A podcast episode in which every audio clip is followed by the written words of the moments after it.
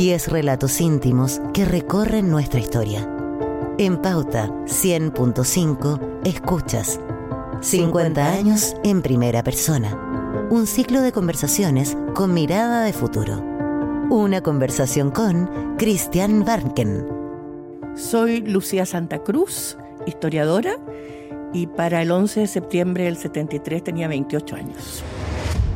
Lucía, muchas gracias por aceptar esta conversación sobre los 50 años del golpe militar. Todos sabemos que te tocó vivir el golpe en Inglaterra, pero me gustaría retrotraerme antes. ¿Tú te fuiste a Inglaterra cuándo? Mi padre fue nombrado embajador por el presidente Alexandre y nos fuimos el año 59. Y luego el presidente Frey le pidió que siguiera. Así que fueron, y yo me quedé durante la Unidad Popular, fueron 15 años en Inglaterra. ¿Tú viviste entonces el periodo de la Unidad Popular acá en Chile? No, yo, no, yo vivía en Inglaterra, pero venía mucho. De hecho, uno, en una avenida pasé casi seis meses. Yo estaba de novia con Juan Luis Osa, que en ese momento era vicepresidente del Partido Nacional y presidente de la Juventud Nacional. Y hay algo que a mí no me gusta, eh, nunca hemos querido hacerlo, utilizarlo, porque pareciera que uno lo estuviera tratando de equiparar a los abusos que pasaron durante la dictadura militar. Pero Juan Luis fue el primer político en ser ilegalmente arrestado y torturado. Eh, entonces, yo obviamente tenía mi sensibilidad afectada por los sucesos que pasaban. ¿Y cómo ocurrió y cuándo ocurrió eso? Mira, eso ocurrió en la complementaria del año 72, en enero. Juan Luis iba a hacer campaña por Rafael Moreno y por Sergio Díez, porque era la primera elección de la CODE. Y la CODE, la conformación de esta alianza entre la derecha y, eh, y la democracia, cristiana era algo que había realmente molestado mucho en la Unidad Popular. Juan Luis, al llegar al peaje de Angostura, fue detenido acusado de ir en un auto robado te aclaro que es el mismo auto que tuvimos tres años hasta después de casados, eh, un Sim Camil. Pero lo curioso es que en el peaje de Angostura estaba Televisión Nacional, El Siglo, El Clarín, y hubo toda una campaña al otro día respecto a este terrorista, ladrón de autos, que había sido detenido. Era un día viernes y, fue llevado a investigaciones y, fue junto con otro también torturado. Y es una experiencia dramática. Y es una experiencia que además a Juan Luis le enseñó lo inaceptable que es bajo cualquier condición. Porque lo que él siempre ha dicho es que una vez que ha sido torturado, el miedo a volver a ser torturado es casi tan aterrador como el suceso mismo. Y él da gracias de que habían todavía vestigios de las instituciones democráticas en la Unidad Popular y por lo tanto eh, los tribunales lo liberaron antes de que eso pudiera ocurrir nuevamente. Lucía, ¿y tú te tocó estar, entiendo que un poco antes del golpe, unos meses antes del golpe en Chile? Sí. Y te escuché en, otro podcast que tuviste con Carlos Peña en el diario financiero, leer un fragmento de tu diario en mayo de 73 mm. donde mm. hablabas del, del miedo. ¿Cuál mm. era, si tú cierras los ojos, cuál era el ambiente, lo que tú, eh, si te retrotraes, qué pasaba en el país en términos anímicos en ese momento? Mira, yo creo, yo creo que estábamos llegando a una situación prácticamente de anarquía. Y la, las situaciones de anarquía son eh, muy aterradoras, porque no hay certeza respecto a nada.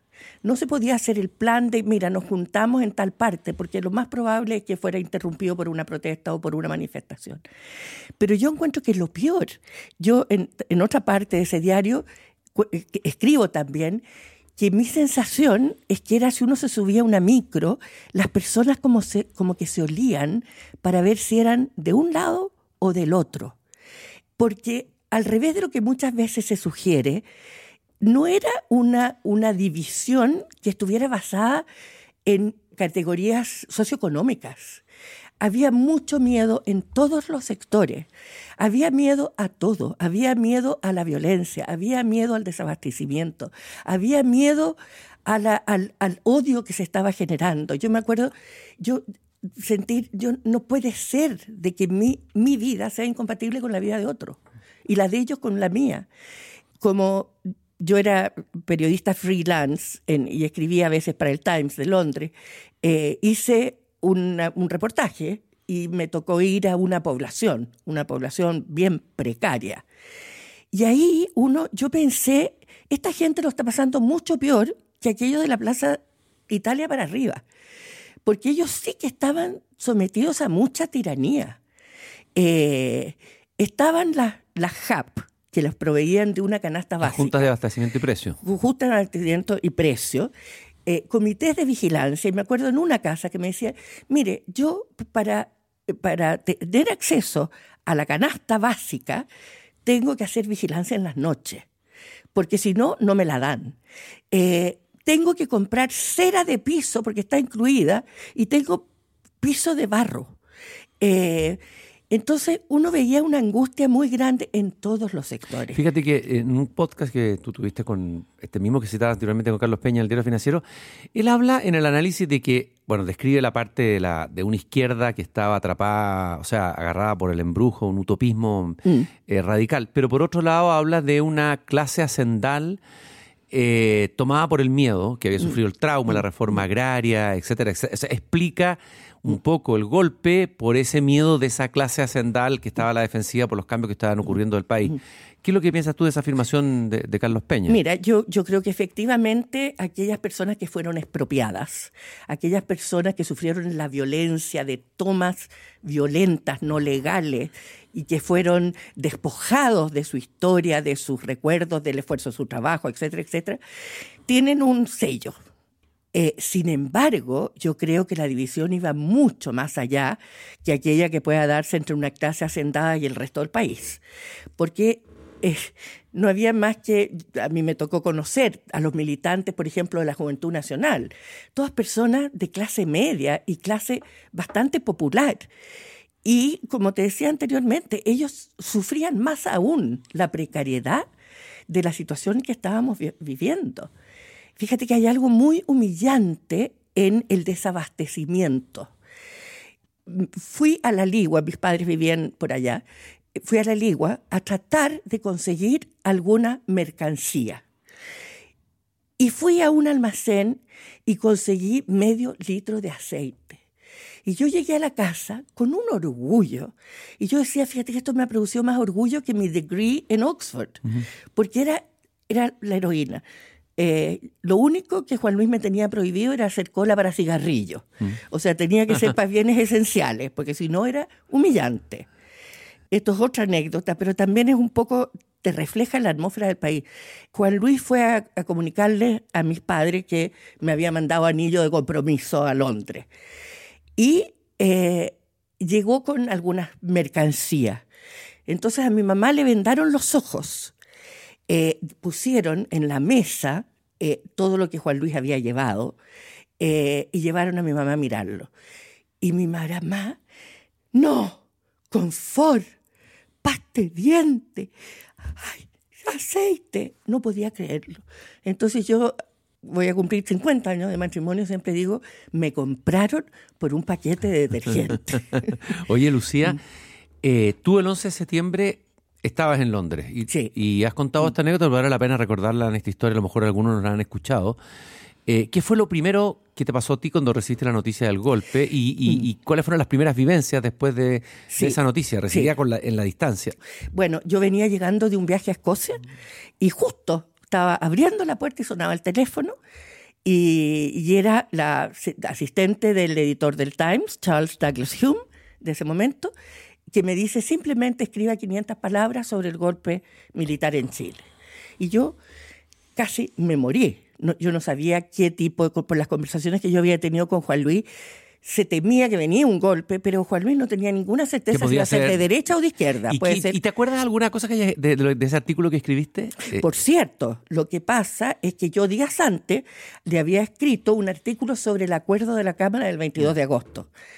Y el director del Times me llamó y me dijo, mira, yo no puedo publicar esto, porque la verdad es que lo que tú estás diciendo es que va a haber un golpe militar porque le están pidiendo a las Fuerzas Armadas que intervengan.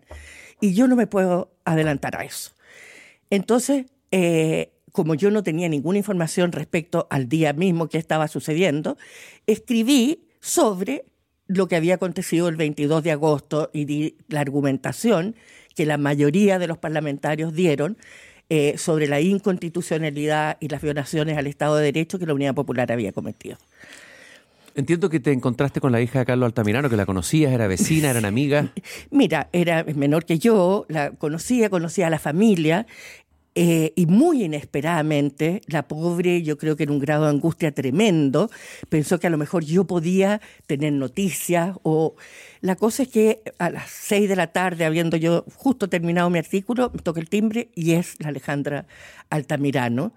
Eh, y fue muy impactante porque habían dos vivencias, pero había algo que nos unía, que era la preocupación por Chile. Y yo me sentía mayor eh, eh, y la cogí, la abrazaba, la tranquilizaba, eh, que su padre iba a estar bien, que no se preocupara, en fin.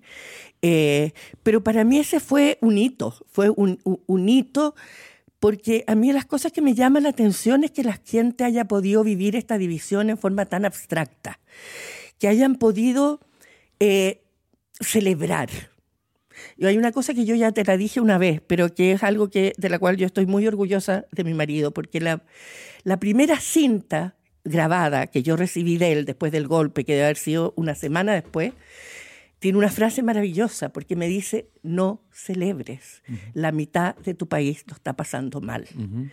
Entonces, yo, yo nunca he podido entender que aquellos con los que uno no está de acuerdo se transformen en abstracciones que nos dejen indiferentes respecto a su dolor, que no nos importe porque en fin se lo merecían.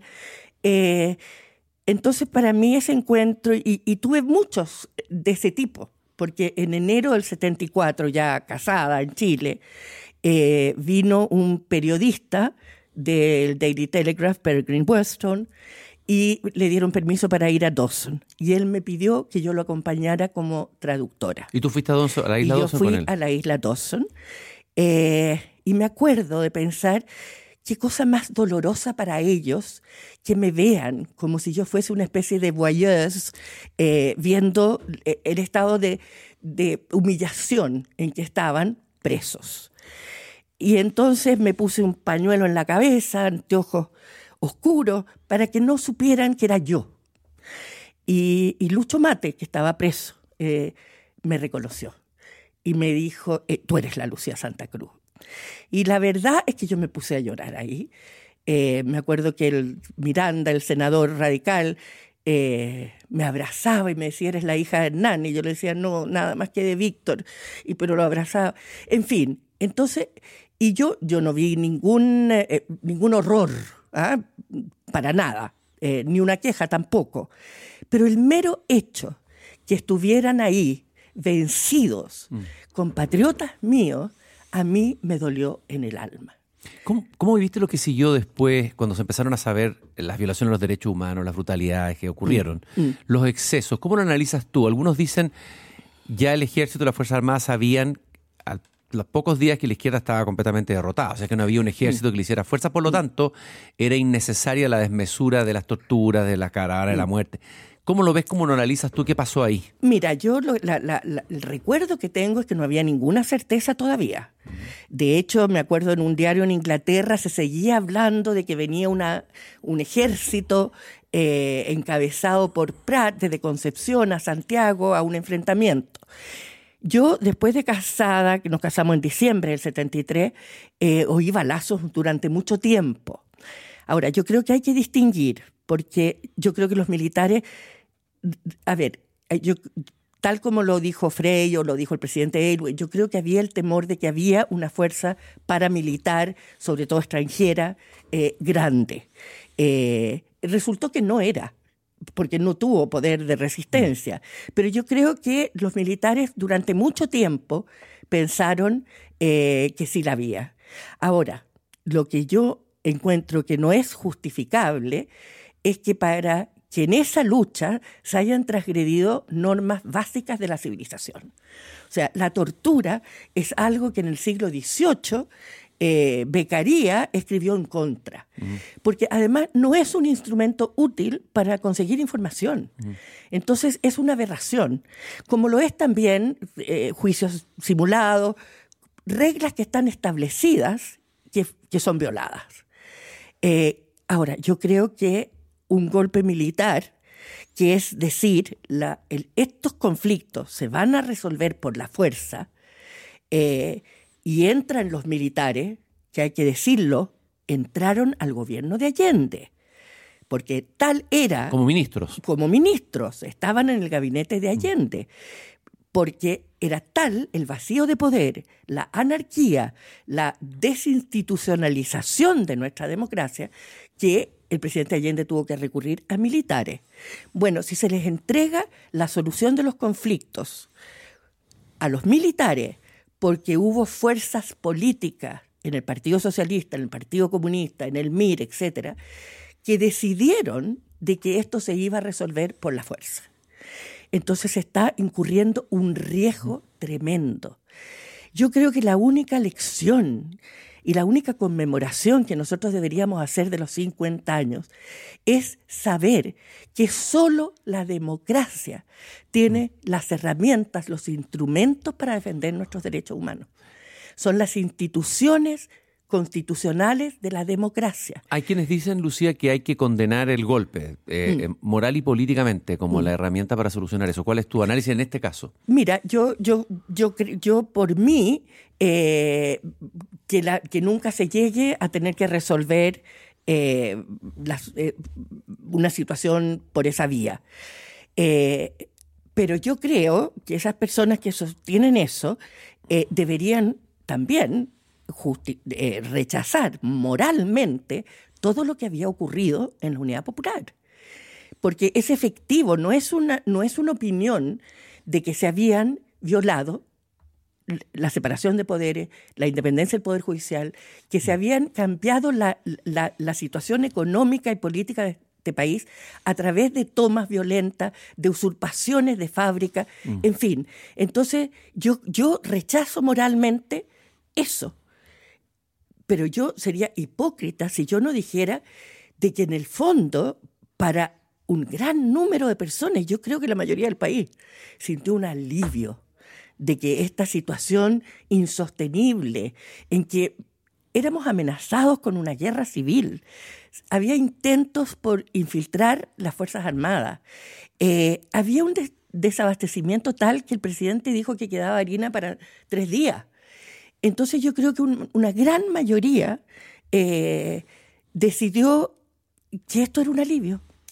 Ahora, eh, algunos dicen que la derecha cometió el error de seguir apoyando a Pinochet, o que Pinochet debió haber tenido un periodo más corto y que mm. incluso la derecha no debió haber votado así en un plebiscito. Mm, mm. Mirándolo retrospectivamente, ¿cuál es tu juicio? ¿Que cometió un error político o estratégico? absolutamente. Yo, yo, yo realmente creo. Yo cuando nombraron al general Pinochet como candidato para el plebiscito, eh, lloré. O sea, cuando era él una alternativa. Eh, antes del plebiscito, cuando fue nominado como el posible continuador.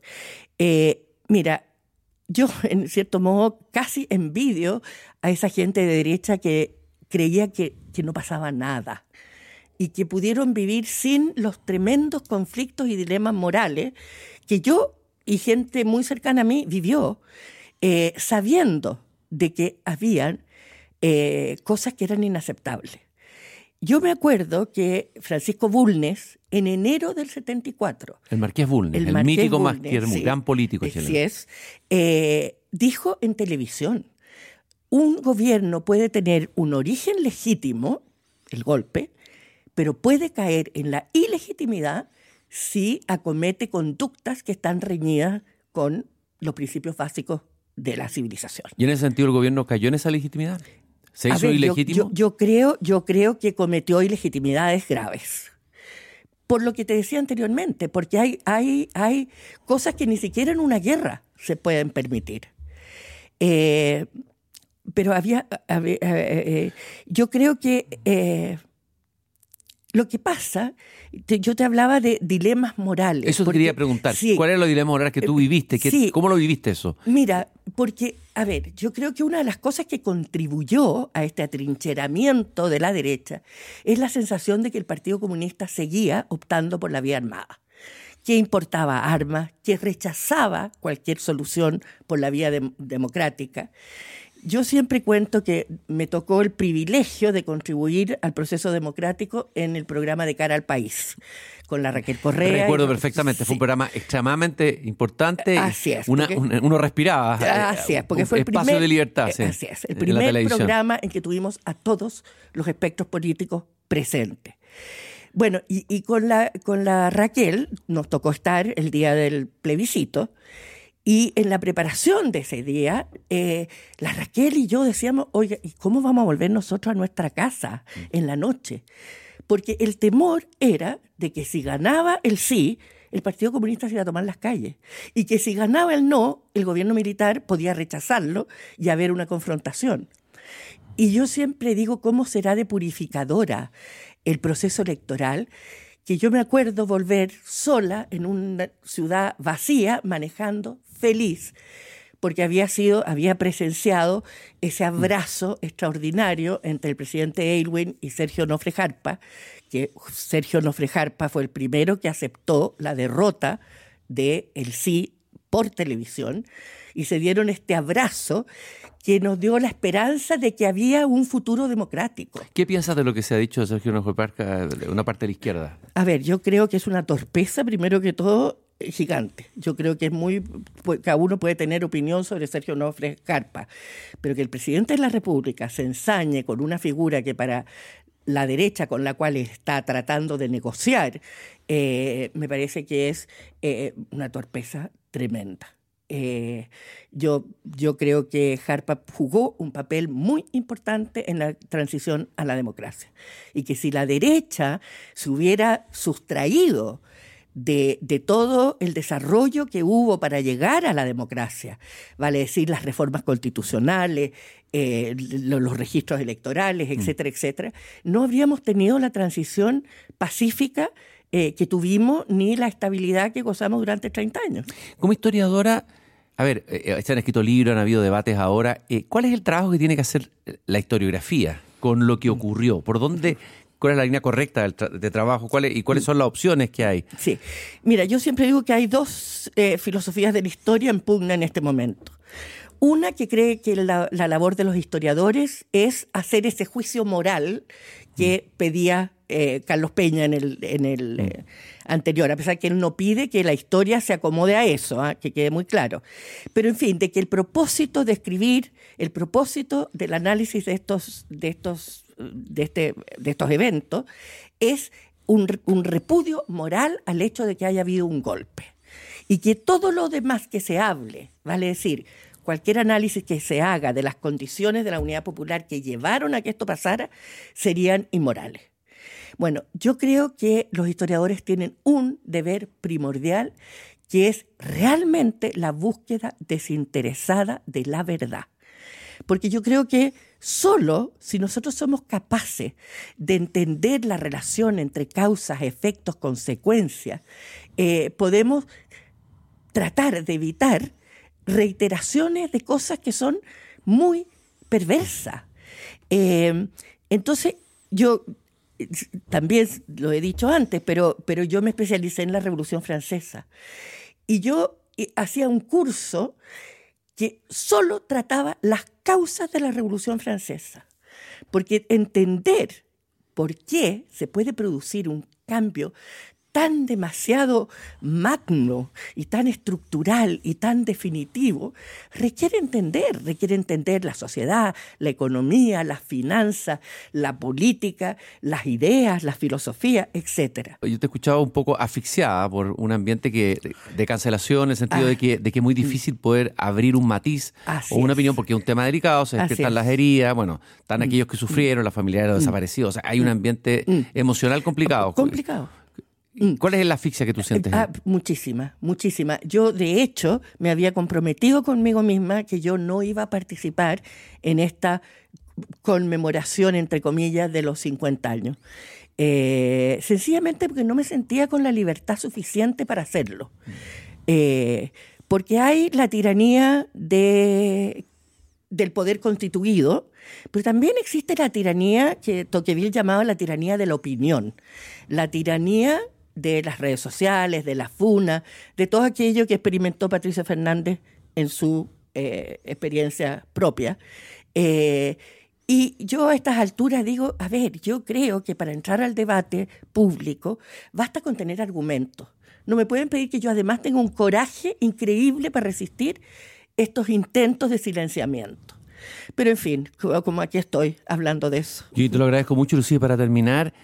A ver, mirando hacia el futuro, eh, o sea, yo he hablado con gente de izquierda, derecha, cada uno ha hecho algún gesto, es decir, mm. cómo avanzamos, destrabamos y mm, miramos. Mm. Desde una mirada derecha, tú eres alguien de derecha, te has declarado derecha liberal. Eh, ¿Cuál sería ese gesto que podría hacer la derecha a la izquierda, si hubiera que hacer algún gesto? A ver, el primero, creo yo, es aprobar un proyecto constitucional que, que interprete y le dé cabida a la derecha, pero también, y muy principalmente también a la izquierda. Yo creo que la las mayorías se pueden usar para resolver políticas públicas, pero cuando se trata de establecer las reglas con las cuales vamos a jugar en democracia, no basta con una mayoría. Y por lo tanto, y entonces yo, yo creo que la derecha tiene que tener la humildad para saber que hoy día tiene una mayoría, pero no ha clavado la rueda de la fortuna y eh, tan importante de que yo pueda vivir en este país para mí es que también pueda vivir la otra mitad, sintiéndose parte del sistema y no estando fuera del sistema que lleva a conductas antisistémicas. Eso por una parte. Y lo otro, mira, yo haría un ejercicio, una dinámica de, de, encuentros, de encuentros afectivos, de encuentros eh, de mayor intercambio social. Fíjate que la transición en gran medida se logró por eso. Hubo una iniciativa de Edgardo Berninger muy notable en el SET, que él congregó a lo que después se transformó en la concertación, salvo yo. Habíamos dos personas a derecha, pero había desde comunistas hasta acá. Eh, y, fue el contacto humano, fue el ver de que nadie es tan odiable, de que no son abstracciones, categorías abstractas, sino que personas humanas con las cuales compartimos mucho y tenemos mucho en común. Entonces, todo lo que fuera mayor contacto, estamos divididos en unos guetos tremendos. Entonces aquí yo creo que hay que hacer un esfuerzo institucional a través de una nueva constitución y de renovar cuadros. Y hay que hacer un esfuerzo por volver a los principios de la ética pública. Eso yo no sé cómo se hace, pero yo creo que es indispensable. Y para eso se necesita la empatía de entender lo que otra persona distinta a ti siente y requiere. En Pauta 100.5, esto fue 50, años en primera persona. Relatos íntimos que recorren nuestra historia con mirada de futuro todas las entrevistas disponibles en nuestro sitio www.pauta.cl.